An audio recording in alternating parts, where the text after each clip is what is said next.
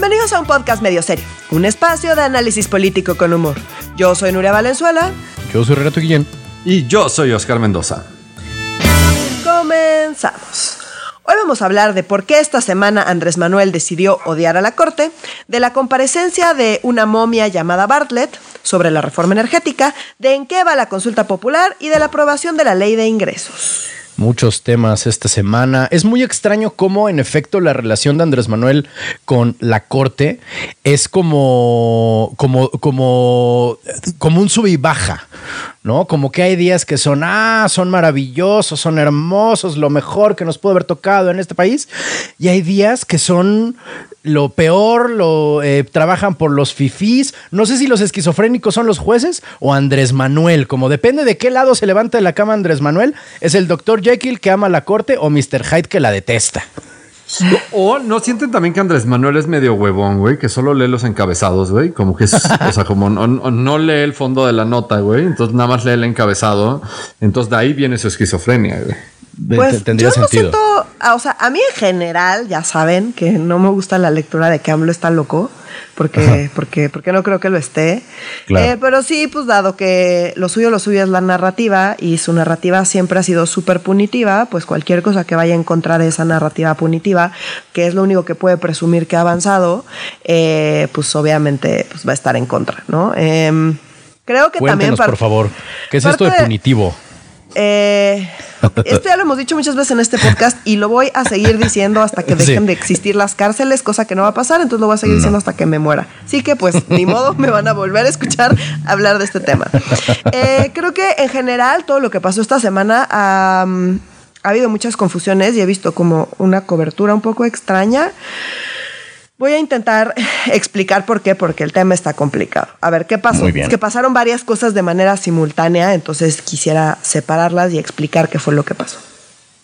Esta semana, la Suprema Corte de Justicia estudió un tema que fue una acción de inconstitucionalidad que fue promovida por la Comisión Nacional de Derechos Humanos y por la oposición en el Senado de la República. ¿No? La mm. oposición le hace PRI, PAN, PRD, eh, Movimiento Ciudadano. Muy bien. Entonces, ¿por qué promovieron esta acción de inconstitucionalidad? Bueno, porque a finales del año pasado, en noviembre de 2019, hubo una reforma en la que eh, se, se, modificó la Ley Federal contra Delincuencia Organizada, la Ley de Seguridad Nacional, el Código Nacional de Procedimientos Penales, el Código Penal Federal y el Código Fiscal de la Federación. En particular, ¿qué fue lo que se hizo? Bueno, pues se estableció como amenazas a la seguridad nacional los actos ilícitos en contra del fisco federal. Órale. Es decir, eh, pues las factureras, ¿no? Ese, ah. ¿no? O sea, este, eh, eh, digamos, lo que estaban buscando era ir en contra de las factureras. Que Suena como que hacen terroristas a las factureras. Exactamente, o sea, un poco, ¿por qué lo hicieron? ¿no? Y esto es como parte del de, meollo del asunto quieren establecer que las factureras están cometiendo un ilícito que va en contra de la seguridad nacional para que les aplique la prisión preventiva oficiosa. Ah.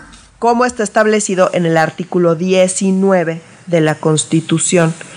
Y este tema es importante, ahorita van a ver por qué. Entonces, el artículo 19 de la Constitución dice que es además es controversial, pero dice que la prisión preventiva oficiosa, que es decir, es la prisión, eh, la prisión automática, antes de que haya un juicio, antes de que comprueben si eres o no eres culpable, si te acusan de un delito considerado como grave, eh, eh, te vas directo a la cárcel en lo que se decide si eres o no eres culpable. Esto es un problema gigante en México que ha venido empeorando en los últimos años. También voy a hablar de eso porque esta misma semana salió un estudio muy grande que hicieron eh, Intersecta, que es una ONG, y eh, Animal Político, estudiando todo el todos los efectos que ha tenido el aumento en la prisión preventiva oficiosa. ¿Por qué? Porque hay una serie de delitos que si tú estás, si te acusan por alguno de esos delitos, antes de investigar si eres o no eres una persona peligrosa, antes de investigar si cometiste o no cometiste el delito, antes de nada, te vas a la cárcel en lo que, pues, en lo que deciden qué pedo. Eh, en efecto, eso lo que está haciendo es encarcelar a personas inocentes, porque recordemos que, pues, en teoría, tú eres inocente hasta que se demuestre lo contrario. Correcto.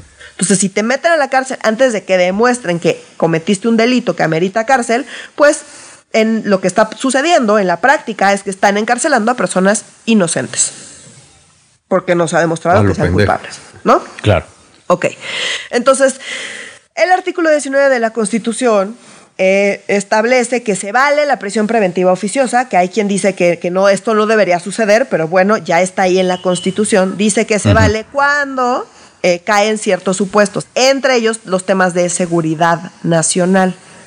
Entonces, lo que intentaron hacer los de Morena fue decir, vamos a meter a las factureras como que están, eh, están cometiendo un delito o sea, relacionado con seguridad nacional para poderlos encarcelar antes de que se tengamos que investigar nada. Ese era el objetivo. Entonces, esto llega a la corte y en la corte salen una serie de argumentos. Entonces, ¿qué se está, o sea, lo que se está discutiendo es si sí son dos, o sea, una cosa en realidad, es si los delitos fiscales son delitos de seguridad nacional, porque los delitos de seguridad nacional ameritan prisión preventiva oficiosa. Ok. Esa fue la discusión en particular. Muy bien. En la sesión hubo, eh, pues se podría decir que tres posturas, ¿no? O, hmm. dos posturas para ponerlo más sencillo. Una es que, eh, que no, no se vale, que, que, no es de seguridad nacional y que no amerita prisión preventiva oficiosa los delitos fiscales, que fueron la mayoría de las y los ministros. Y bueno, de los ministros en realidad, porque, ah, no, no, de las y los, porque Piña votó en contra del proyecto. Y la ah, otra, que fueron solamente tres, eh, la ministra Esquivel Moza y Ríos Farjat, que, eh, o Farjat, que recordemos que a las dos las puso AMLO, ¿no? Y el ministro Franco. El ministro Franco fue el encargado de redactar el proyecto y él dice, pues, o sea, eh, pues sí se vale la prisión preventiva oficiosa porque está súper grave que estén engañando al fisco y eso atenta contra las arcas del Estado y eso pues constituye eh, efectivamente un delito eh, de seguridad nacional. Uno de los temas es que la seguridad nacional es un concepto bastante amplio y cambiante. Y eso pues, es un problema a la hora de interpretar qué quiere decir seguridad nacional, porque pues medio puede querer decir todo y nada, y eso pues da pie a que sucedan este tipo de cosas. Padrísimo. Dentro de la discusión hubo varios argumentos. En particular, el ministro Saldívar, que es el presidente de la Corte, que recordemos que es el ministro del que AMLO se supone casi siempre adora, menos cuando no, como esta semana. Eh, él en particular, así como González Alcántara Carrancá, ¿no? estos dos ministros, eh, dijeron, a ver, no nos parece porque de entrada creemos que la prisión preventiva oficiosa está mal, porque está mal. Y ya, o sea, como es... Eh, ¿Por qué está mal? Bueno, pues porque atenta es una cosa que llaman inconvencional, que básicamente quiere decir que va en contra de pues, los tratados internacionales. Ah, mira. ¿Por qué? Porque atenta en contra de dos cosas muy importantes, la libertad personal y la presunción de inocencia. Si a ti te están metiendo a la cárcel antes de demostrar que eres culpable, pues te están castigando antes de demostrar que eres culpable, está violando la presunción de inocencia y están afectando tu libertad personal, que es uno de los derechos más importantes que hay. Ojo aquí, porque el mismo Saldívar reconoce, dice, ojo porque la Constitución acepta la prisión preventiva oficiosa. Yo en lo personal creo que la prisión preventiva oficiosa va en contra de los tratados internacionales. Por lo tanto, eso implica que estamos diciendo, o yo que yo creo que el artículo 19 de la Constitución es inconvencional. Es inconstitucional. Ah, inconvencional. No, porque están hablando de la Constitución misma. Ojo, ah. normalmente lo que pasa es que hablan de otra ley o de alguna otra acción y dicen esto va en contra de la Constitución, pero aquí están hablando de la propia Constitución. Entonces él dice, ojo, porque acá lo que, la implicación que tiene lo que yo estoy diciendo es que pues habría que revisar la propia constitución. Órale. No estoy diciendo que no se pueda, pero es un tema y, habría que ver cómo le entramos a ese tema. Eh, el ministro González Alcántara Carrancá se fue por, argumentos muy similares y se fue por allá diciendo, sí, yo también creo que esto eh, va en contra de los tratados internacionales y que pues habría que ver qué pedo, porque es... No, eh, o sea, estamos conscientes de lo que, lo que lo que estamos diciendo está intenso y está fuerte y pues habría que ver qué pasa. Ok. Después, la enorme mayoría de las y los ministros se fueron por decir, efectivamente, la prisión preventiva oficiosa eh, atenta en contra de la libertad eh, personal y la presunción de inocencia, por lo tanto, debería ser mantenida al super mega extra mínimo, debería ser verdaderamente excepcional el que Mm. metamos a la cárcel a una persona antes de demostrar si eso no es culpable. Mm. Por lo tanto, eh, pues me tienen que convencer de que Claro. es algo verdaderamente excepcional y que no hay otra manera de resolverlo más que prisión preventiva oficiosa y no nos parece que este sea el caso. Entonces, eh, con matices, ese fue el argumento de la mayoría de las y los ministros, ¿no? Diciendo como no, no, o sea, no, no nos parece que esté bien seguir ampliando eh, los delitos por los que te meten a la cárcel en automático y pues luego deciden si eres o no eres culpable. Básicamente. Algunos se fueron más por el tema de la neta, los delitos fiscales no son seguridad nacional, por lo tanto no ameritan prisión preventiva oficiosa, y otros se fueron más por el lado de la prisión preventiva oficiosa debería ser mínima, entonces pues esto no es suficiente para que sea verdaderamente excepcional como debería ser la prisión preventiva oficiosa y por lo tanto NEL. La, insisto, la enorme mayoría estuvieron acá, entre ellos eh, Ortiz Mena, Laines Pontisequi, Aguilar Morales se fueron más por el tema de eh, cómo acotar la prisión preventiva oficiosa. Y después la ministra Piña Hernández, Pardo Rebolledo y Pérez Dayán, aunque Pérez Dayán argumentó por ambos lados, se fueron más por el lado de eh, no es materia de seguridad nacional. O sea, los delitos fiscales no tienen que ver con seguridad, o sea, pueden estar relacionados, pero directamente no son seguridad nacional, lo que deberíamos interpretar como seguridad nacional. Mm, Aquí me gustaría eh, hace- citar eh, algunas cosas que, que dijo el ministro em, eh, Gutiérrez Ortiz Mena, Que fue de los que eh, considera que la prisión preventiva oficiosa tiene que limitarse al máximo, porque me parece que fue muy claro, entonces quiero citar eh, dos puntos que dijo. El primero es, el concepto de delito grave contra la seguridad de la nación previsto en el artículo 19 constitucional no puede convertirse en un cajón desastre que acomode las prioridades de la política legislativa en turno. O sea, no podemos usar de pretexto la, ay, es cuestión de seguridad nacional para meter lo que se nos pegue la gana. Eso no está bien y no lo voy a apoyar. Eso es lo que quiere decir. Y el otro Chido. es, cuanto más amplio el catálogo de delitos que merecen prisión preventiva oficiosa, menos derechos humanos para el ciudadano inculpado. Mm, Que es lo que les digo, la prisión preventiva oficiosa tiene que ser de verdad una excepción. claro. Entonces, dada esta votación, lo que pasó fue que, pues, eh, el ministro Franco, que fue el que eh, el que redactó el proyecto, estaba a favor de que fueran considerados los, los delitos em, fiscales, Fiscales. como de seguridad nacional. Y pues como ese fue el proyecto y la mayoría votó en contra del proyecto, pues se mandó a alguna otra ministra o ministro que estuviera con la mayoría eh, para que redactara un nuevo proyecto. Como sea, esta votación es suficiente para establecer que efectivamente eh, pues es inconstitucional el decir Y que fueron los 8 de delitos 11 fiscales- votos, ¿no, Nuria? O sea, como esto 11. ya es vinculante. O sea, como se Exacto. tiene que modificar la constitución. Así es. Mm, mm, eh, Porque, bueno, más bien la, o sea, la constitución se queda con que los delitos de seguridad nacional va, pero Tienes toda la eh, razón, sí, tienes toda la razón. La constitución no están de- definidos, eh, o sea, en la secundaria. Exacto, entonces, pero todos Mm. los demás, o sea, que son los de los de seguridad, la ley de seguridad nacional, la ley de acá está, delincuencia organizada, el Código Nacional de Procedimientos Penales, el Código Penal Federal y el Código Fiscal de la Federación no pueden establecer como un delito de seguridad nacional los delitos fiscales. Básicamente, eso fue lo que pasó. Sale Citlali Hernández a decir, ¿eh? No, no, te- te- o sea, como iba a ser como la broma de y, y- y- y qué es lo que pasó, pues y AMLO explotó. Exacto, AMLO explotó. Y aquí, ojo, porque aquí vino la confusión. Sale Citlali Exacto. Hernández a decir, esto es una mamada. La Pero ¿quién es Corte- Itlali Her- Hernández? La diputada, ¿no? No, es la dirigente de Morena. Es una, Ah, ¿se acuerdan que todo el desmadre de, de- ¿no? Es Sí. una de las dirigentes de Morena. Entonces, Sí. Citlali Hernández sale en un video diciendo, se la mamó la corte, están protegiendo a los fifís factureros que solamente son unos corruptos y están viendo cómo embaucar a México. Y esto pues es una desgracia de la corte. Eh, y luego sale AMLO a decir pues algo muy similar, que ahora pues la verdad se equivocó la corte, que porque está protegiendo a los fifis. A ver, A los, de- a los delincuentes de cuello a los blanco. delincuentes de cuello blanco. Y después sale Saldívar a decir, la prisión preventiva oficiosa a quien más afecta es a los pobres. Correcto. Entonces, mucha gente interpretó el que Saldívar dijera que a quien más afectaba la prisión preventiva oficiosa eran los pobres como una respuesta a lo que dijo AMLO de que estaban protegiendo a los fifis. Y pues sí, no, porque en realidad estaban hablando de cosas distintas. ¿A qué voy?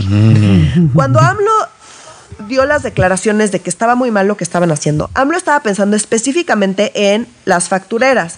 Entonces dijo, no me están dejando encarcelar a, a las factureras antes de que, de hecho, la fiscalía haga su chamba. ¿Cuál es el problema con la presión preventiva oficiosa? No, o sea, genera todos los incentivos para que las fiscalías, como de hecho sucede, no hagan su chamba. Lo único que tiene que demostrar la fiscalía es que medio tal vez a lo mejor está relacionado con el delito por el que te están acusando. Y con eso. y pedir, solicitarle al juez que...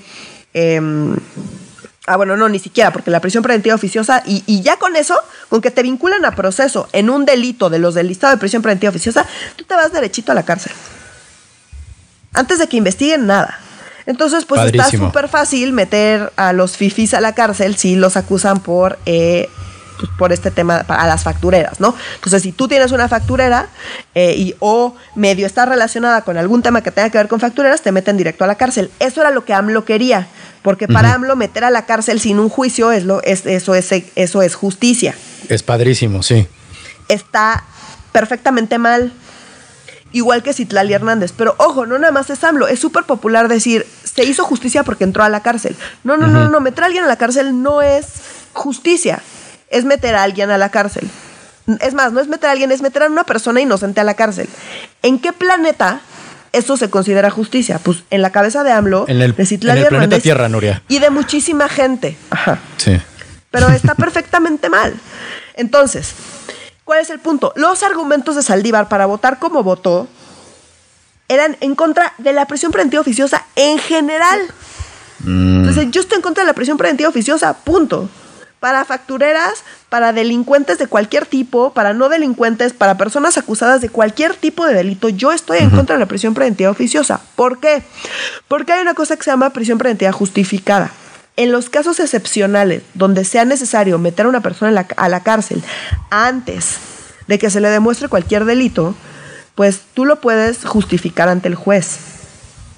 Entonces, ¿para qué tenemos prisión preventiva oficiosa si podemos dejarlo en prisión preventiva justificada? Tú quieres meter a esa persona a la cárcel antes de que se le demuestre nada, ve y compruébale y, y asegúrale al juez de que neta ese es tu, o sea, es tu último recurso, que realmente se necesita que eso obligaría a las fiscalías a chambear, a eso hacer bien su chamba. Decir, o sea, como justo eso pasa por tener un ministerio público que sepa judicializar los pinches casos. Exactamente. Exactamente. Pero como eso no pasa, la prisión preventiva oficiosa lo único que hace es que eleva el número de personas que están adentro de la cárcel y pues reduce eh, los incentivos para que las fiscalías hagan sus chambas. Eso es lo único que está provocando. No hay más justicia. Pero claro, para AMLO, AMLO lo vende como un como un logro de su gobierno el que se, se, ha aumentado el catálogo de delitos en la prisión preventiva oficiosa y que cada vez hay más gente en la cárcel y por lo tanto cada vez hay más justicia. Sí, no más que cada vez hay más gente en la cárcel inocente.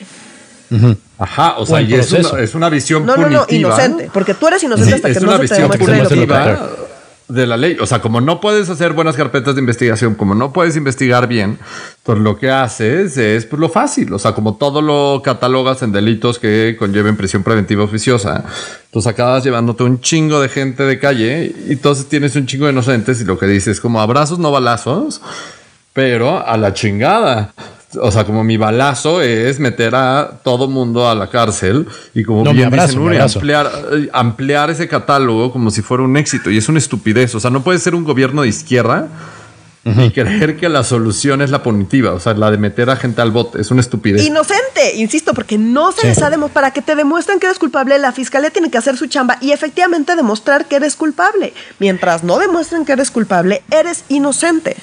Entonces, su idea de justicia es meter gente inocente a la cárcel. Ahora, ¿qué es lo que pasa? El ministro Saldívar, y de hecho muchos de las y los ministros argumentaron, en con, hablaron de la prisión preventiva oficiosa y ese fue su, su eje para votar en contra del proyecto. Muy bien. la presión preventiva oficiosa está mal.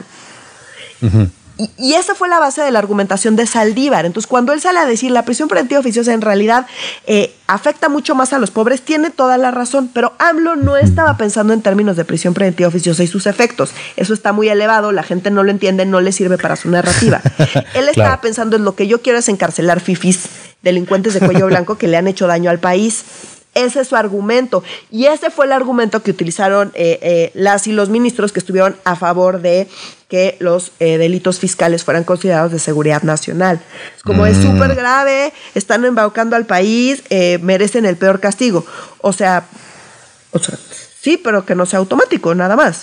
Sí, o sea, vas, si tú quieres, date, pues que pone a la fiscalía a hacer su chamba, pero no metas a estas personas de manera automática a la cárcel. Entonces, el problema para el ministro Saldívar y varios de los otros ministros era la prisión preventiva oficiosa. Entonces, mientras AMLO está pensando en las factureras que yo quiero castigar con todo el peso de la ley, eh, Saldívar está pensando en la prisión preventiva oficiosa está mal.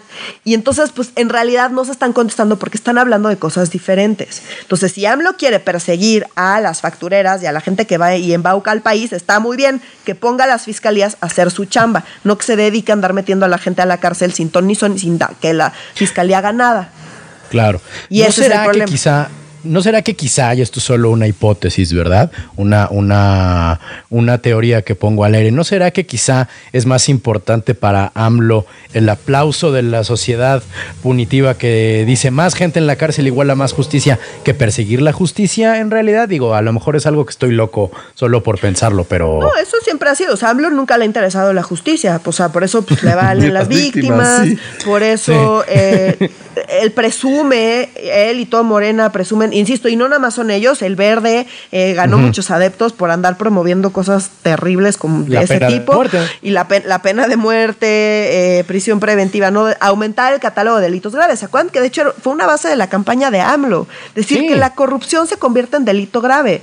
Sí. Decir delito grave equivale prisión preventiva a prisión preventiva oficiosa, es decir, prisión, o sea, prisión antes de que te muestre nada. Entonces, este es el contexto. Eh, Saldívar, ¿por qué dijo que Saldívar que eh, la prisión preventiva oficiosa afecta a los pobres? En particular, en, en el delito particular, los delitos fiscales, efectivamente hay pura gente rica. Pero. Pero la mayor parte de los delitos de la gente que está en la cárcel no son fiscales, son de otro tipo de delitos. O sea, los delitos fiscales son mínimos comparados con la gran mayoría de los delitos que hacen que la gente llegue a la cárcel sin que se haya demostrado que es efectivamente culpable. Así es. Entonces, y esto no es algo que sale de tu ronco pecho, sino que hay un estudio con letras y con números al respecto, ¿no es verdad? Esta semana, esto, o sea, esta me coincidió, digamos, que se publicó. le vino como anillo al dedo. Exacto, le vino, como anillo al dedo, eh, donde eh, demuestran un poco eh, la argumentación, el porqué de la argumentación de la, insisto, la mayoría de la corte. Entonces, eh, es, lo pueden buscar en Animal Político. Yo voy a, resumir y a dar como los puntos más importantes. Son tres entregas que se pueden resumir en las siguientes oraciones. La primera entrega es que hay un chingo de gente en la cárcel sin sentencia. La segunda es que la enorme mayoría de la gente que está en la cárcel sin sentencia es muy pobre. Y la tercera es que eh, esto de la prisión preventiva oficiosa afecta proporcionalmente mucho más a las mujeres que a los hombres. ¿Ok? Son como los tres grandes hallazgos en cada una de estas tres entregas. Voy a dar algunos datos para que dimensionen el problema. Ok. Entonces, eh, alrededor de 300 personas son encarceladas diariamente en el país. Eh, las, el aumento en la población penitenciaria ha crecido muchísimo a partir de eh, las reformas de 2019. Hubo una mm. reforma constitucional justamente el artículo, el famoso artículo 19 constitucional, donde hay 20 delitos, alrededor de 20 delitos, eh, que ameritan prisión preventiva oficiosa. Esto es más del doble que antes. Lo tratamos en este podcast, lo sí, dijimos. Sí, sí, sí. sí, sí. Eh, entonces, pues, básicamente su lucha fue aumentar el catálogo de delitos que ameritan prisión preventiva oficiosa, lo cual es una absoluta locura. Está en, el, en, la Constitución y esto sí ha tenido efectos. Los efectos son 130 mil detenidos en dos años en los 21 estados que dieron datos para este estudio, no son todos, o sea, son más en realidad. Eh, decían que esto iba a combatir la impunidad, ese es el discurso de AMLO, no es cierto, porque 95% de los delitos siguen impunes. Porque si no han demostrado que cometiste el delito, metiste a una persona en la cárcel, pero el delito sigue impune. Eh, sí, o sea, porque no has demostrado nada, nada más metiste a una persona en la cárcel porque pues hay un listado que dice que el delito por el que te están acusando pues amerita que estés en la cárcel. siendo inocente, porque insisto, eres inocente hasta que no se demuestre Hasta lo contrario. Correcto. La mayoría de los detenidos están acusados por delitos menores. Sopa. 100%, ojo, 100% de las personas encarceladas en 2020, tanto en Oaxaca como en la Ciudad de México, ingresaron sin juicio ni sentencia. Espérate, ¿cuánto por ciento? 100%. Sí, justo iba a decir, repite, Nuria. 100%, o sea, o sea, ni uno- totalidad. 100%. No manches. Todos y 100%. cada uno, sin Todos y excepción, uno. o sea, ni, no, ni, tienen, ni- no tienen una sentencia. Wow. Todas las personas que ingresaron a la cárcel en la Ciudad de México y en Oaxaca el año pasado, todas ingresaron a la cárcel sin sentencia, sin que les hayan demostrado que son culpables. 100%. Órale. 100% es una locura, es una locura. Ni Bush en sus mejores épocas, ni Obama tiene esos números. ¿Y cuál es el problema? Pues que obviamente con estos incentivos hay muchas más entradas que salidas Claro. de gente. Entonces, pues obviamente las cárceles están saturadas. Pues sí. Y ni siquiera es que te metan a la cárcel chiquita, te meten a la casa grande, o sea, te llevan No, al- te meten a la al- cárcel, cárcel, sí, cárcel. Sí, sí, sí, sí, Porque sí, a además, la- pues, como son delitos graves, pues por eso a los científicos los querían meter al, Así, al altiplano. Entonces, ojo, hay 14 medidas cautelares, que son eh, las medidas que vamos a tomar en lo que pues vemos qué onda con el juicio y investigamos y juntamos pruebas y demás, ¿no? Estas son las medidas cautelares. Una de ellas es la prisión preventiva, pero hay muchísimas otras medidas. ¿Qué son las medidas cautelares? ¿Cómo le hago para que la persona que estoy investigando y acusando pues no se me escape? Entonces, las medidas, ay, les digo, hay 14. Esa es solo una. Y las otras 14 serían mucho más adecuadas para la enorme mayoría de los delitos. ¿Cuáles son las Claro. otras? Bueno, pues son eh, presentación periódica ante el juez, ¿no? Que tienes que ir a firmar cada 15 Ir a días con el juez, pago de fianzas, embargos, que te congelen tus cuentas, que te prohíban salir del país, que te estén vigilando, que no puedas ir a ciertos lugares o acercarte a ciertas personas, Mm. em, una suspensión temporal de tus actividades o de o- o tus oficios, eh, un brazalete electrónico, arraigo domiciliario y prisión preventiva. Pero prisión preventiva Claro. es una de todas estas medidas que se podrían tomar para que una persona no se escape. Todo eso no es solo más, digo, menos punitivo, sino más eficiente, porque mantiene a las cárceles con un... más barato, güey. más- o sea, mucho como más tener a gente en barato. el bote es carísimo, güey. Mucho O más sea, es- justo. eh, mm, eh, eh, o sea, como que tendrían muchísimo más sentido y mucho más lógico dados los delitos, porque ojo, la inmensa mayoría son delitos menores. Neta vas a Mm. No me meter sorprende que, seis por años ejemplo, a la cárcel no, una no haya persona. un anuncio de, de AMLO de como construye más aeropuertos, güey, tener más cárceles, güey. O sea, como si es una mamada que no estemos construyendo más cárceles, grado, dado el grado de banda que están metiendo al bote. O sea, como mis Totalmente, los que está trayendo. Nuria a la mesa así, me están volando los sesos, empezando por el 100% de los casos en la Sí, ciudad. Está muy cabrón. Ojo, hay dos tipos de prisión preventiva. La oficiosa, que es la automática. Las fiscales no tienen que hacer nada más que acusarte Nada. por un delito que esté en ese listado no, y pues ya está estuvo. padrísimo. Y la prisión preventiva justificada, que es que la fiscalía dice, oye, pues, eh, el caso de Rosario Robles. Que Rosario Robles Mm, está en la cárcel no porque su delito amerite prisión preventiva, no porque sea justo, sino porque la fiscalía solicitó que se le declara prisión preventiva eh, justificada porque dicen que tiene riesgo de fuga. Y ojo, nueve de cada diez peticiones de prisión preventiva son otorgadas por los jueces. Nueve de cada diez. Entonces, con que la fiscalía diga, oye, yo necesito acá que meter a esta persona en la cárcel. Claro que sí, el cómo juez, no. en nueve de diez veces, el juez va a decir, bueno, va. Entonces, están los de prisión preventiva oficiosa, que son de cajón, y están los de prisión preventiva justificada, que llega a la fiscalía a decir, tengo estas otras 13 medidas cautelares no me sirven, yo necesito a huevo, a huevo, que sea prisión preventiva. ¿Por qué? Pues porque suenan, porque la fiscalía puede decir, estoy metiendo gente a la cárcel. No estoy resolviendo los casos, no estoy Pero investigando, estoy pero estoy metiendo gente a la gente a la cárcel. Y eso está sexy. Y eso, Claro. eso vende y la gente siente que ya con eso, pues ya hubo justicia, Exacto. siguiente caso. Esos casos no se investigan, se quedan estancados y, eh, y obviamente afectan, y vengo a la siguiente parte, a las personas más pobres. Em, una de las cosas más cabronas de esto es que ya estando en prisión, es más fácil declararte culpable para que avance tu caso y te den menos años de cárcel que decir soy inocente, aunque seas inocente, porque en lo que se resuelve tu caso van a pasar más años que si te hubieras declarado culpable.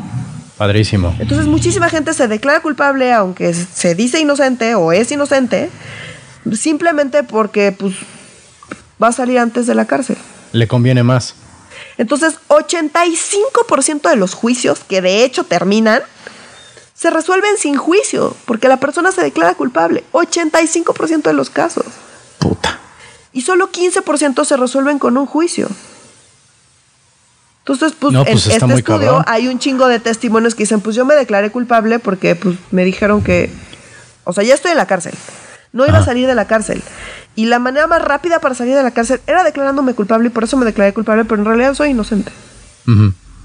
¿En, en qué mundo eso es justicia? ¿En, en, en qué mundo eso es justicia?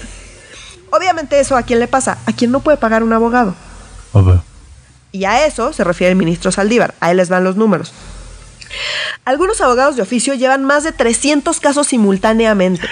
No manches. Que son los abogados. Yo, no le puedes pagar a un abogado perfecto. Acá tienes un abogado de oficio. Sí, más que los abogados de oficio están completamente Saturados. rebasados. Ah. En particular en Jalisco y en Nayarit, o sea, son los dos estados de este estudio que tienen, o sea, donde cada eh, eh, abogado de oficio tiene más casos de manera simultánea. Uf. Eso sin contar que pues, sus sueldos varían enormemente. Hay unos que ganan mucho más, hay unos que ganan mucho menos, y eso más o menos se correlaciona con el número de casos que llevan, más o menos, ¿no? 70% de las personas en prisión preventiva son pobres. O sea, alrededor del 70% de las personas, ¿no? En prisión preventiva son pobres, tienen secundaria como máximo, Oh. trabajan siete días para sobrevivir, tienen dependientes económicos y o hijos menores de edad. Estás destruyendo la vida de estas personas. ¿No calificarían ellos como los que menos tienen? Por supuesto. Por supuesto. 70% de la gente que está en la cárcel es pobre. Y está ahí por delitos menores. Entonces hay eh, 18% son artesanos, 16% son choferes, 13% son campesinos o pescadores y 13% son empleados de ventas. Eh, y 10% son ambulantes. Es gente muy pobre que no puede pagar a un abogado. Y que pues terminan, los meten a la cárcel porque alguien dijo que eran culpables de algo. Pues y ya, ahí está. Quizá, quizá a eso se refería Andrés Manuel con por el bien de todos, primero los pobres, pero al bote, ¿no? Creo que no, creo que les faltó poner Total, ese adendum. totalmente, No, totalmente. no, y Andrés Manuel entiende estos temas, que es una cosa súper complicada y que lo hemos hablado un montón de veces. O sea, el- Sí, él no es este, idiota. O sea, esto. No, no, Entonces, pues bueno. no es, un, te- es un te- un tema que lo rebasa. Es, está muy cabrón. También porque la gente, y, a- y ojo, porque ese es un argumento súper de gente más bien de clase media y alta. Y ay, esos rateros que los metan a la cárcel y nada más salen y la puerta giratoria. Y, y qué horror que la gente pobre. O sea, porque no lo dicen así, pero en realidad es. Pues sácame a la gente pobre de la calle, eh, meter a la cárcel porque yo quiero vivir tranquila y en paz. No mames. Como Susanita de Mafalda, de que habría Entonces, que darle techo y "Ay, comida a los pobres. rateros". ¿Para qué escóndelos? Exacto. Ey, se robó un celular, no tiene que comer, tiene personas en su casa que mantener. No estoy diciendo está súper bien que roben celulares, estoy diciendo está súper mal que una persona en condiciones extremas, de precariedad extrema, que se roba un celular y que roba cosas para subsistir, a- encima de todo la metas a la cárcel. O sea, perdón, pero les fallamos como, como especie, como sociedad, como Estado. Y entonces el estar diciendo, ay, qué horror que no los metan a la cárcel, me parece horrible, espantoso, clasista y perfectamente ciego a la realidad en la que vivimos. Pero bueno, termino con estos datos. Em, las mujeres proporcionalmente se ven mucho más afectadas por el tema de prisión preventiva oficiosa. Qué raro. Hay más mujeres, ojo, en la cárcel, de todas las mujeres que están en la cárcel en México, hay más mujeres sin sentencia que con sentencia. Órale. Es una locura. Con los hombres esto no pasa. Hay más hombres con sentencia que sin sentencia, pero hay un chingo de hombres con senten- eh, sin sentencia también. Cámara. Em, entre 2019 y 2020, cuando hicieron estas reformas que aumentaron eh, los delitos de prisión preventiva oficiosa, la población de mujeres crece una tasa del doble de las de los hombres. Entonces, los hombres, la población ha aumentado en 6.25% y las mujeres en 13.21% desde que eh, implementaron estas reformas. Paso mecha. Y eh, en particular para las mujeres es problemático porque pues no tienen, si es prisión preventiva oficiosa es de cajón, no tienes chance de que te apliquen otra medida cautelar con perspectiva de género que te permita no ir a la cárcel, hacerte cargo de tus cosas, eh, eh, tomar en cuenta tus condiciones particulares, nada de eso, te vas a la cárcel sí o sí o sí. 60% está por robo y posesión de cantidades pequeñas de droga. Robos, robos menores. Es, una locura. 92% de las mujeres acusadas por robo, 92% ingresa sin sentencia. Puta. 78% de los hombres acusados de robo ingresan sin sentencia. Por robarse cosas, montos pequeños. Sí, por robarse cosas en un Oxxo, literal, en una panadería, en el súper. O sea, está muy cabrón. Y que no son ellos quienes, quienes no, son estas personas en quienes pensamos cuando decimos México es un país inseguro. O sea, no es como que dijéramos eh, los capos de la droga entran a la cárcel, sí, o, los no, los narcomenudistas, sino como pues, los jefes de plaza están entrando a la cárcel tampoco. Sí, no, porque yo creo que sí hay mm. mucha gente que piensa que es un país inseguro porque me roban el celular, porque me roban la cartera, porque me asaltaron en quién sabe dónde. Y eso también afecta obviamente la percepción de inseguridad. Entonces mm. mucha gente dice, ay, sí, que metan a esa gente a la cárcel. No más que no se pueden a pensar esa gente por qué está robando, en qué condiciones vive, qué condiciones le da el Estado para poder vivir, comer, mantener a sus familias. Entonces, ese es el problema. Entonces, el decir, hay que, sí, mucha gente cree que la inseguridad está porque hay muchos rateros en la calle que deberían estar en la cárcel. No, perdón, no. Hay mucha gente robando en la calle porque no tiene oportunidades en lo más mínimo y no las va a tener si lo sigues metiendo a la cárcel sin ton ni son. Entonces, bueno, ya nada más para cerrar, 60, Narcomenudeo es otro de los grandes temas porque es como uno de los principales delitos que amerita prisión preventiva oficiosa. 86% de las mujeres ingresa sin sentencia y 88% de los hombres acusados por narcomenudeo, que son muchísimos, eh, ingresa también sin sentencia. Y pues perdón, pero si no tienes oportunidades laborales, eh, probablemente donde puedas ganar más dinero más rápido, pues sea vendiendo droga. Por supuesto. y también es uno de los delitos más fáciles de falsear. O sea, como el poder plantar unas grapas de cocaína o un poquito de piedra, eso, y como los, los, los, gramajes son tan chiquitos en automático y te la presión preventiva y ya lo agarraste. O sea, por eso encontramos tantas historias que un chingo de banda, o sea, que ves de asesinos, secuestradores o gente del narco que está en realidad por pendejadas como traía un arma de uso exclusiva del ejército y es como, dudo o sea, neto, por eso lo estás metiendo al bote, güey. O sea, como um, porque no puede ser la investigación del otro. Entonces, es mucho más fácil y en muchos casos se le siembra desde las fiscalías o desde las policías preventivas un par de grapitas de droga y ya van al bote. O sea, porque es sumamente sencillo, literal. Ese crimen cabe en un bolsillo. Está muy cabrón. Totalmente. Ese es es escalofriante a los extremos que llega el Poder Judicial de este país para trabajar menos. ¿Sabes lo que te digo? Esa es la, la lección no es el Poder Judicial, es la fiscalía. No, no, no es el Poder Judicial, sí. Ajá, la fiscalía las fiscalías Sí, las fiscalías no hacen su chamba. locales, sí. Ajá, la federal y las locales, no hacen su chamba. Y, la, y, las policías preventivas, o sea, como la Secretaría de Seguridad Ciudadana, o sea, como el Poder Judicial yo creo que tiene otros vicios. Ya. Y es, como o sea, como la prisión preventiva en nueve de cada diez casos. exacto, o sea, como pero, o sea, como esa parte tiene que ver más con la policía preventiva y con las fiscalías locales y el cómo investigamos en este país, que básicamente no podemos investigar porque no tenemos pinches capacidades, pero pues eso nos da mucha flojera hablar Exacto. en esta administración. Y que como dijo Nuria, es sexy. Es sexy escuchar hay más gente en la cárcel. Parece que se está haciendo más justicia, parece que se está haciendo más eficiente al momento de, perseguir delitos. Pero no, simplemente es, es como siempre en la 4T, es por un, por un tumor chiquito en el dedo te cortan el brazo entero. Pues no, mano, o sea, se puede haber, existe la microcirugía. Pero parece que no. Y bueno, pues ya aquí nada más para terminar, no le corresponde a la Corte andar metiendo gente a la cárcel, le corresponde a la Corte pues proteger los derechos de las personas. Eh, y en ese sentido creo que lo hicieron eh, en un caso muy particular, pero bueno, ya están afuera, digamos, los argumentos y me parece que pues es al menos un avance en el sentido... Eh, es adecuado. Y a quien, quien con quien debería estarse quejando AMLO de que no se castiga a los delincuentes de, cuello blanco es con las fiscalías. Nada más para cerrar, mm. porque seguramente debe haber mucha confusión entre mucha gente que no tiene claridad sobre qué es una fiscalía.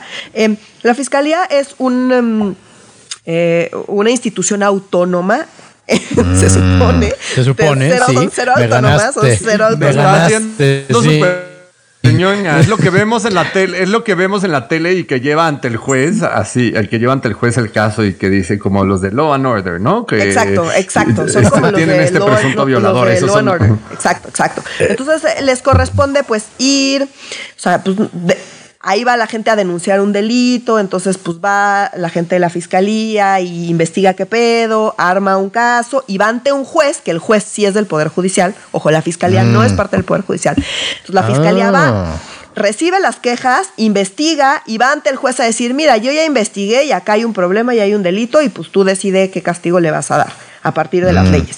Entonces, quien da los castigos, quien otorga los permisos, quien otorga las sentencias, quien otorga las prisiones preventivas, ese es el Poder Judicial, son los jueces. Pero la fiscalía es la encargada de ir a investigar, ver qué pedo y, y armar un caso sólido para pues, ir ante un juez. Esa institución, que en teoría debería ser eh, independiente y autónoma y que en teoría debería estar revisando, esa es la que no está haciendo su chamba. Y la prisión preventiva oficiosa lo único que provoca son incentivos para que trabaje todavía menos de lo que ya de por sí eh, trabaja. Es una desgracia. Es una desgracia. Y a quien deberíamos estarle exigiendo que haga su chamba es a las fiscalías, no a la corte, poniendo, ampliando ahí el catálogo de prisión preventiva oficiosa. Con eso ya tenemos suficiente con el legislativo. Pero bueno, termino mi rant. Eh, eh, vean el, eh, el, estudio, está súper interesante. Hay un montón también de de gente, o sea, fueron a entrevistar a muchísima gente adentro de prisión que cuentan sus historias de cómo llevan años en la prisión sin ningún tipo de avance en sus casos eh, eh, y literal gente inocente en la cárcel porque pues, a los legisladores se les hace que está sexy aumentar el catálogo de prisión preventiva oficiosa. Termina mi rant, amigos. Siguiente tema. Lo hicieron muy bien la gente de, Intersecta. Un saludo a, ah, yo creía que nos comentaron el catálogo de, de no, no, no. preventiva oficiosa. No, la gente de Intersecta. La gente de Intersecta hizo gran bien, eso muy bien su, su, chamba. Los de la fiscalía más bien son risueños y piden más cosquillas. Oye, este, mi querido Oscar, cuéntanos por favor respecto a este, esta confusión. Bueno, no sé si confusión, pero bueno, eh, sobre la reforma energética se tuvo que discutir tanto que hasta invitaron a Bartlett a que les explicara con peras y manzanas de qué caramba se trata y pues este tuvieron que comprar paraguas porque llovieron argumentos y fregadazos, ¿no es cierto? Muy cabrón y como pues yo no lo voy a tratar con tanta seriedad como el, tema que trajo Nuria a la mesa, porque yo creo que no lo merece. Este sí creo. ¿Y el de Nuria sí. el de Nuria sí.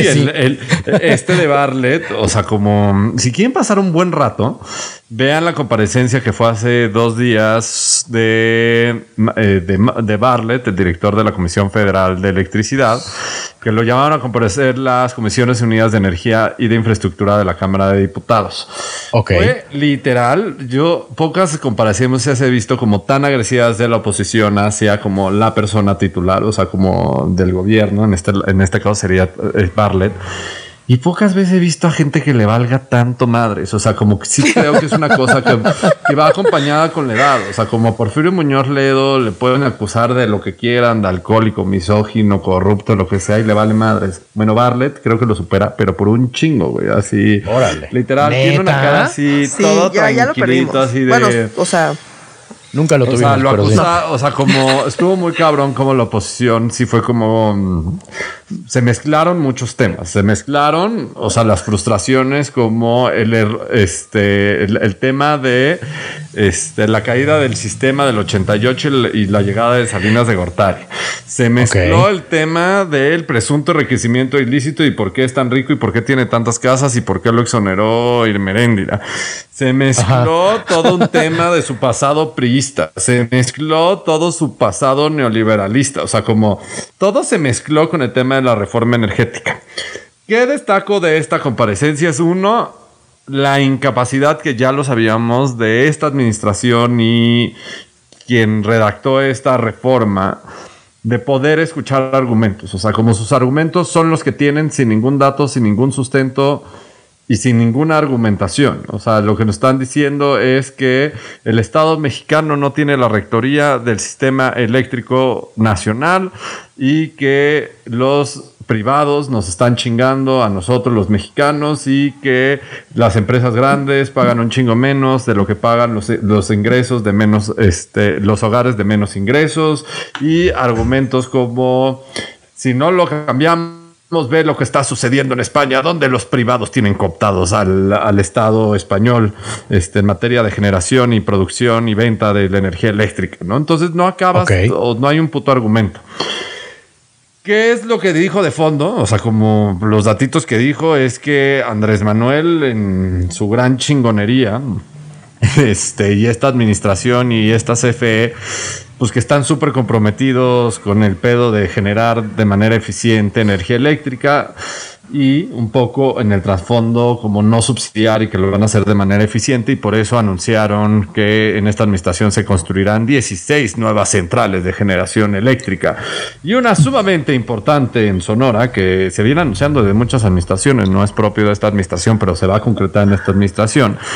van a ser un, campo de, en Sonora, este, pues en realidad va a ser una granja que está súper jodido, o sea, de justo no va a tener nada, de energía solar va a ser la octava más grande de, a nivel mundial, cosa que es cierto, pero también se les olvida contarnos que Sonora, y siempre se ha sabido, dado la ubicación así, la ubicación donde, en la tierra donde se ubica Sonora, tiene una posición ideal para captar el sol y como quema bien culero, o sea, los yaquis lo, han hecho muy cabrón, o sea, como para hacer productivo un pinche desierto y también los agricultores. Sí, eh, Sonora es Sonora lo han hecho muy cabrón. O sea, está muy cabrón. O sea, como ustedes sabían, o sea, como Sonora es el granero del país, es donde se producen o sea, como se produce la mayor cantidad de granos de todo el país y se produce en un puto desierto. O sea, como. Órale. es impresionante ir a esa zona y ver toda la infraestructura que tienen de riego y demás. Está, mm. Es muy impresionante, ¿verdad? Eh, Parece. Es no puedes creer que sea México. Sí, o sea. Y, sí, y hace un calor de la chingada y por su ubicación en el hemisferio, literal, es uno de los lugares más privilegiados en todo el mundo, así como en el top 5 de lugares privilegiados de todo el mundo para la generación de energía solar. Nos hemos tardado un chingo por temas de tecnología, por temas de inversión, y pero bueno, ya va, vamos a poner un parque solar enorme en Sonora y con eso deberíamos estar súper tranquilos que el gobierno mexicano sí va a apostar en las energías limpias y que va a cumplir sus metas y todas estas Aunque solo sea uno de 16. Uno de 16, porque lo demás, pues vamos a generar energía con agua. ¿Y cuál es el pedo? Un chingo de banda dice como, pues güey, pues Andrés Manuel tiene razón. Pues si generamos la, la energía con agua, eso no contamina. Y puta, ¿y cuál es el impacto ambiental que tiene generar energía con agua? Es irte y joder chingos de ecosistemas y darle en la madre a regiones y territorios por completo. O sea, como ah, también es una pendejada. O sea, como. Y también hay inconvenientes de las energías limpias. También no estoy diciendo que todo es un mundo perfecto. ¿Qué momentos chuscos quiero destacar? Porque ni siquiera le quiero dar la seriedad a esto. O sea, como no merece esta comparecencia este, la seriedad.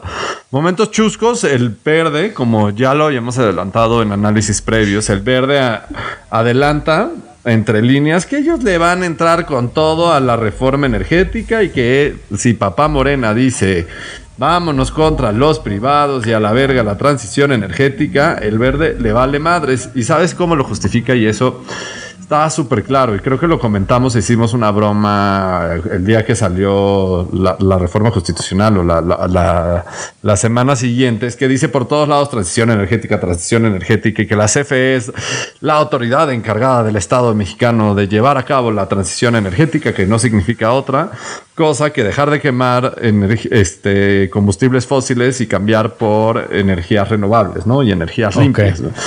Y la CFE es la que elige el combustóleo, ¿no? O sea, como que lo hemos dicho un mm. chingo de veces en este podcast. O sea, como pues, es una reverenda estupidez, güey, que la rectoría de la transición energética la tiene la empresa, güey, que decide, que decide de facto contaminar porque hay un exceso, un exceso de combustóleo, pues hay que quemar. ¿Cuál es el problema? O de carbón y pues no pasa nada. Y del verde, pues, no es de sorprender, o sea, como la posición en tribuna del verde me parece de risa, o sea, o sea, ellos dicen que esta reforma energética no da un paso atrás a las energías renovables y lo repiten y lo repiten porque dicen que toda la reforma constitucional dice transición energética y que nunca antes había reconocido de esa manera la transición energética. Pero lo que es una estupidez y también lo hemos dicho, o sea, como en esta reforma constitucional y lo que quiere Barlet y AMLO es que la autoría y como la rectoría de la transición energética, la encargada sea la Comisión Federal de Electricidad. O sea, imagínense esta misma comisión que es la que decide quemar combustóleo porque al gobierno mexicano le sobra un chingo de combustóleo o quemar carbón porque pues tenemos un pedo social. Mm. Este, ¿Cuántos departamentos más le dará a Bartlett, tú crees? está muy cabrón. Es que sí está muy cabrón y me parece una cosa súper chusca, súper jodida. Que, o sea, lo hemos dicho un chingo de veces que el Partido Verde es la cosa menos verde del mundo mundial. es verde pero ellos saben perfectamente desde hace mucho que si tú repites mucho una cosa, pues para la gente. Ajá. Y, dice cosas como, el verde dice cosas como, ¿cuál es el problema? O sea, como obviamente la transición energética sí va a suceder porque este gobierno está invirtiendo 1.600 millones de dólares en este parque en Sonora, este, en el parque solar. Entonces, asumen después una posición más prista diciendo como ellos lo van a analizar internamente y van a escuchar mm. todas las voces, pero que ellos nunca harían nada pero eso para dar un paso comprometer. La tibieza con patas es esa. Vamos a revisar una, una mamada. O sea, como, y es una, fue una comparecencia que no aportó nada. No quiero defender el proceso del Pacto por México ni cómo fue el proceso de la reforma eléctrica en la administración pasada, pero por lo menos había un poquito más de lugar a debate. Y sí ganaron los liberales, y sí ganaron los fifís, y sí ganaron los privados. O sea, como.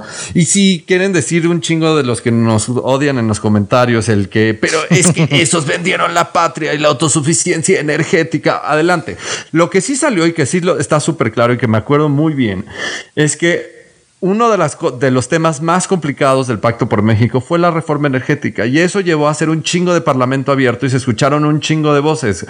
Y no quiere decir que fueron tomadas en cuenta, pero definitivamente se debatió un chingo y por lo menos teníamos un chingo de datos y de números para decir como, ah, sí está cabrón esta posición, sí está cabrón a la otra posición, ah, no había visto esto y como que los especialistas fueron tomando como un poco el control del debate y también la política y sí ganó la política, o sea, como no voy a defender ni madres eso, pero por lo menos podríamos discutir como en otro nivel. Ahorita, güey, el nivel que se puede discutir es como diciendo como, a ver, tú me estás diciendo que mi prioridad no es la transición energética, o sea, dejar de quemar energía, eh, eh, combustibles fósiles y cambiarlos por limpio. Pues si dice como ocho veces transición energética, lo que le mandé al Congreso, güey. O sea, como. Exacto, ¿cuál es el problema? transición energética. Aquí está escrito, lo puedes leer. Sí, nada más falta como no hay ningún país en el mundo que tenga en su constitución este, puesta la frase transición energética tantas veces como la nuestra. O sea, como si me parece una mamada y que no hay cero debate. O sea, como Inale, cómo defiende el proyecto de reforma energética, toda esta reforma constitucional es sin argumentos. Lo mismo de Barlet. O sea, como aquí no hay argumentos. Y pues lo que sí hubo argumentos es, son súper transparentes, ¿no? O sea, porque dicen, queremos tener el control. sí, sí. Sí lo dice así. Y entonces le dicen, por eso, nos va a pasar lo de España. O sea, como... y valimos madres. O sea, es un monopolio. No, no es el control. O sea... o sea, por eso. Porque le vamos a dejar a los privados cuarenta y pico por ciento del mercado, pero... Claro. Oye, pero, la CFE si juegan con mis reglas, bienvenidos. Ese es su discurso. pero yo decido cuándo compro y cuándo no compro y bajo qué reglas. O sea, como en realidad van no a tener. viene tanto. exacto. Y van a cambiar todas las reglas. Yo no estoy, yo no estoy en desacuerdo que se cambien las reglas. Lo que estoy en desacuerdo es que no se den argumentos y que no haya ningún pinche grado de debate ni discusión. Está desesperante. Y por eso me va a pasar como a lo verdaderamente chusco, que es como lo que digo que a Barlet le resbala todo y que sí, me parece que ese güey así como... Está hecho de teflón. Yo creo que. Pues no sé qué será, güey. O sea, como no, sé qué droga se da o sea legal o ilegal, pero así. No pasa nada en su expresión facial. O sea, cuando, por ejemplo, cuando lo- cuando declara que cuando lo, cuando le reclaman la caída del sistema y pinche neoliberal él y que ahora, o sea, como su nueva posición la- ante la CFE, lo que dice es como, y literal, cito textual, la caída del sistema fue un amaciato entre el PAN y Salinas de Gortari. Así fue Órale. un amaciato entre, entre Salinas de Gortari y el PAN. Que operó él. Ya sé, él operó. O sea, y todos la así puta caída del sistema, güey. Pues de hecho, o sea, se volvió loca la gente, hubo que pedir eh, este orden en la sala. Pues porque claro, no sea- desmadre cuando dijo eso. No sé si estoy en lo correcto, pero creo que, o sea, yo nunca había escuchado a alguien que abiertamente aceptara el fraude. Digo, obviamente es evidente el fraude, como que todo el mundo Pero sabe que el menos- fraude ocurrió. Menos Barlet. Pero menos Bartlett, que fue quien operó y que además, o sea, todas sabemos que Bartlett operó ese fraude, o sea, es como todo el mundo. Pero nunca había escuchado a alguien que de hecho dijera, sí, hubo un fraude. O sea, como, no, no, que lo aceptaran así abierta y entre cínicamente. Salinas y el partido que perdió, güey. O sea, O sea, no, no, es una cosa súper ilógica. Y ya para cerrar, una cosa que me pareció divertidísima es. Ubican cuando anuncian como las grandes peleas entre dos boxeadores, así que se ven cara a cara y con los puños. Sí, y que todo se dicen, "Oh, sí, actuado chingas". y- Ajá. Así, todo una cosa súper actuado, y- pero que todo después se prenden y sí se agarran a putazos. Algo así sucedió. Por el pan, este del pan me da risa que ahora es provoca- provocativo en sus comentarios. Este, y el diputado Jorge Espadas llamó a, al diputado tan querido del PT, Fernández Noroña, lo Ajá. llamó en tribuna como changoleón legislativo. órale. A lo que se emputa y el diputado Jorge Triana del PAN, que es como así la voz del PAN ahorita, güey, le reafirme, le dice changoleón legislativo y se ve cuando hacen la toma, güey, la toma del canal del Congreso, Noroña. Son súper buenos cara. los directores de cámara del canal Sí, del Congreso. yo sé. Ah, sí. Imagínate aburridos que han de estar, güey. Que pues, buenos. se vuelven excelentes directores, güey. Toman así la jeta de Fernández Noroña en la curul de Triana, güey, amenazándolo. Y no hay audio porque alguien está hablando en tribuna y se lee claramente a Fernández Noroña diciéndole, vas y chingas a tu puta madre. Wow. Y ya quitan la toma y ya casi se arman los putazos de verdad, güey, Wow. entre Noroña y Triana. Yo hubiera sido una cosa que se hubiera pagado por ese evento, la neta. Y eso es información pública, además. O sea, es un evento que Sí, sí. ocurrió en televisión pública sostenida por el Estado. Sí, sí, No, completamente son buenísimos los directores porque cada vez que hay alguna mención personal saben perfecto dónde está como él o la legisladora. Entonces como Sí. que van y luego luego en chinga Tienen pasan la toma así directo a la, perfecto, sí. a la cara de la persona a la que están, se están refiriendo y son una joya. Sus, Necesitamos sus un bar. La verdad, yo sí, yo, yo sí apodo, como nos gustan los apodos, yo la verdad sí me, le- les- me gustaría proponer y someter a votación de esta estimada, de este estimado pleno, y ya voy a dejar de mamadas, que Noroña ya se debería de llamar Changoleón. O sea, sí me gustó. No, porque me el gustó. changoleón sí era carismático. ¿Qué te hizo el pobre changoleón para juntarlo con Noroña? O sea, ¿por qué vas a insultar a un pobre güey en calidad Está bien, de calle? está bien, Noroña, no, esto Noroña tiene sí que- merece, o sea, como que quedarse pensarlo, los lo dejo de changos y a los leones. Sí. O sea, creo Está que bien, ya bien, no, tiene suficientes connotaciones negativas su nombre, Sí. se lo puede quedar. No, lo dejo de tarea. Ya- Sí, sí, sí, vamos a encontrarlo. La, vamos la a reforma encontrarlo. energética va a seguir dando desde qué hablar. Espero que podamos discutir con más contenido. O sea, pero la realidad es que no, había- no está habiendo contenido, no porque nosotros no querramos darlo. O sea, como más que allá de aburrirlos con un chingo de datitos. La realidad es que esto está siendo una discusión de ideologías, no está siendo una discusión basado en la razón, en los datos y decir como lo que está jodido es, es esto y lo queremos corregir de esta manera. Qué raro. Es una cosa, Ahora, es la discusión madre de ideologías. Siempre tiene ahí, o sea, a veces más, a veces No, menos, pero en general el no, componente ideológico en la discusión política, eh, pues tiende a ser fuerte, ¿no? O sea, como que tampoco sorprende, digamos. Estoy de No, acuerdo, que no, nos no, guste, estoy de acuerdo, pero. No que tenga buenos resultados, pero bueno. No, no, no, no, pero, Pero esto es está siendo juego. desesperante. O sea, es parte del juego. Y la neta se aprovecha. Y también una mamada la oposición que tenemos. O sea, como Sí, sí, sí. neta aprovechas el espacio, la comparecencia de Bartlett para hablar del puto apagón del sistema, güey. O sea, como. Es que estamos muy enclavados, güey, en como en una narrativa tan vieja, güey. Ya cicatrizó, ya la superamos. O sea, sabes, estuvo intensa, pero ya. O sea. Estoy de acuerdo. Oiga, mi gente, y respecto a otro tema, hablando de una cicatriz que ya, bueno, no ha cerrado, pero no podemos dejar de tocarla. Es como cuando te quemas el paladar, ¿sabes? Y entonces estás tocándolo con la lengua y esa herida cerraría si dejaras de tocarla con la lengua, pero no la puedes dejar de tocar, pero bueno, ¿no? Este, respecto a la consulta popular, porque decíamos, ¿se acuerdan que hace, eh, cuando discutimos este tema, en capítulos anteriores decíamos que ya no le estaban dando los tiempos para empezar una consulta popular este año, pero resulta que ya hay, ¿no? Más bien, ya se están dando pasos para que se dé esta consulta popular al final, ¿no es verdad? Sí, sí, ya sí, como notita rápido, o sea, como ya les habíamos contado que había ley secundaria y por lo tanto sí se podía hacer eh, consulta este, sobre este tema y que el INE iba a tomar el liderazgo, nada más en la parte organizacional, como lo decía la Constitución y como lo dice la, ley secundaria. Me sorprendieron, la, verdad, a mí genuinamente los números. ¿Se, acuerdan que para levantar las firmas de candidatos independientes en 2018 el INE nació, no nació, lanzó una aplicación donde iban recolectando las firmas y que tuvo algunos errores y que ah, unos errores y que fue criticada y bla, bla, bla. Pues bueno, relanzó y reempaquetó esta aplicación para que ciudadanos promoventes pudieran recolectar estas firmas. Acuérdense que son puros voluntarios que en teoría nadie les paga, pero que seguramente está a la mano que me la cuna de Claudio X González y la oposición súper formada. Y a mí sí me sorprendió el dato eh, que se registraban 23.906 interesados llamados promoventes para recolectar estas firmas para, eh, para hacer el proceso de revocación de mandato y que recordemos que estas 23 mil personas que se tiene que limpiar la lista van a acabar entre 20 y 19 mil personas que entre el 1 de noviembre y el 15 de diciembre tienen que registrar eh, firmas del 3% de los ciudadanos del padrón electoral para decir que sí le entran a la revocación de mandato. O sea, tienen que juntar 2.758.227 firmas.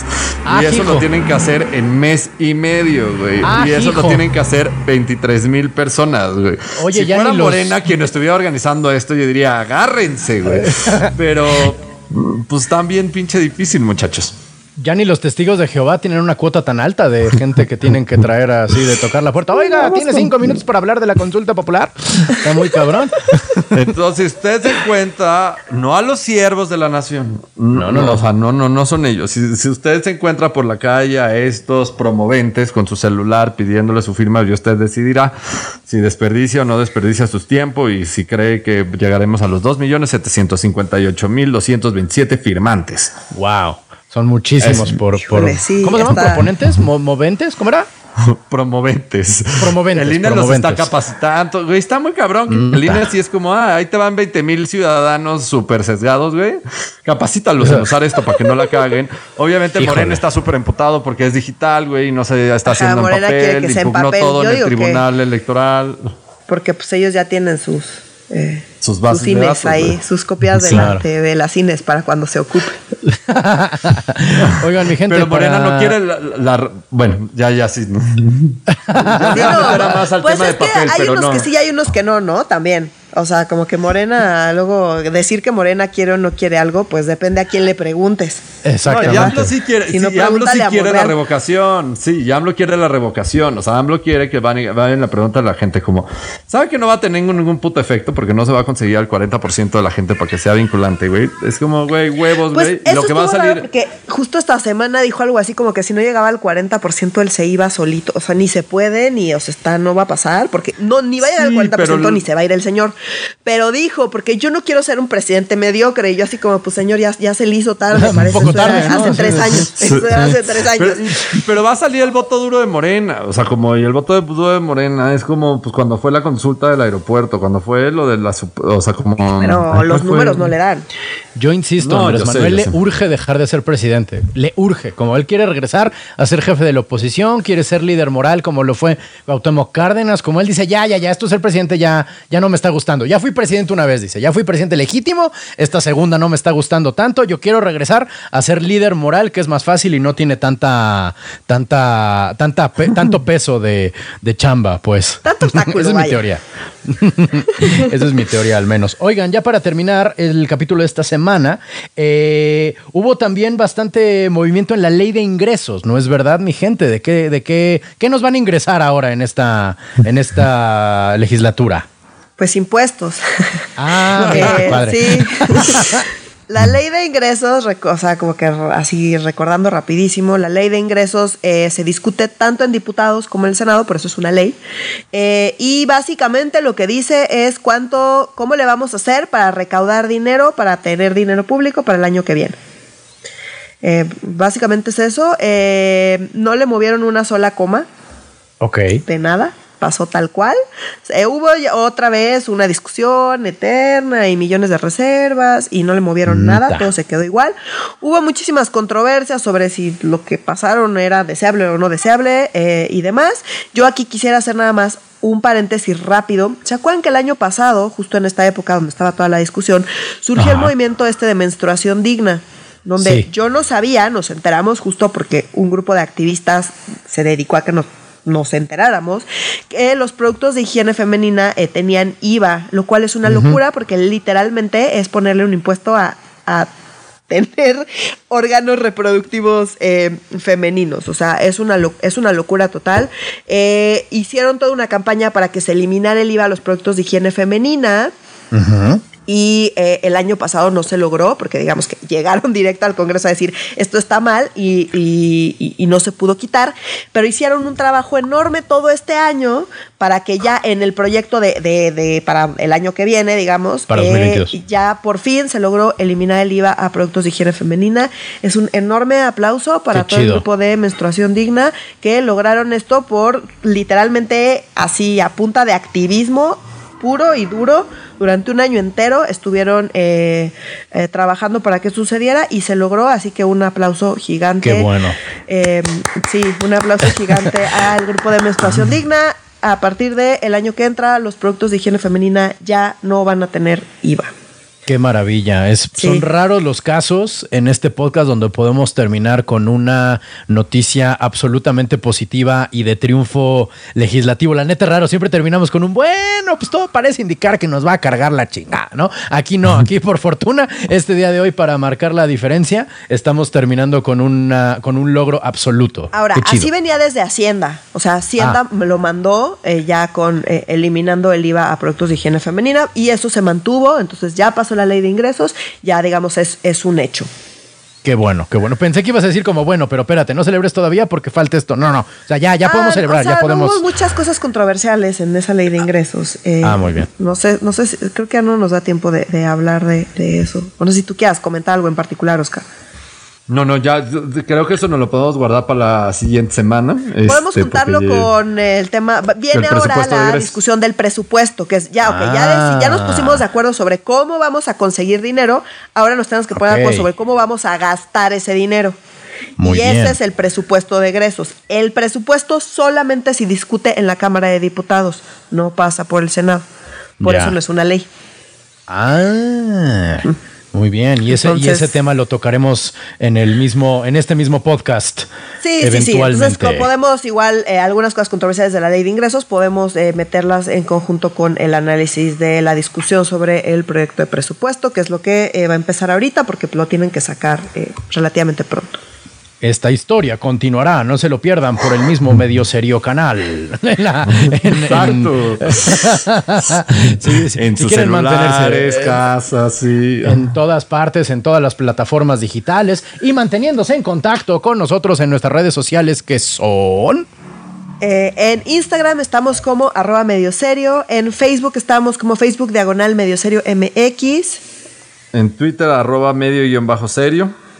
Por favor, como siempre, les pedimos manténganse en contacto con nosotros y sobre todo entre ustedes, eh, que temas como este de la reforma energética casi no crean comentarios este, internos, digo, dentro de, dentro de los posts que ponemos.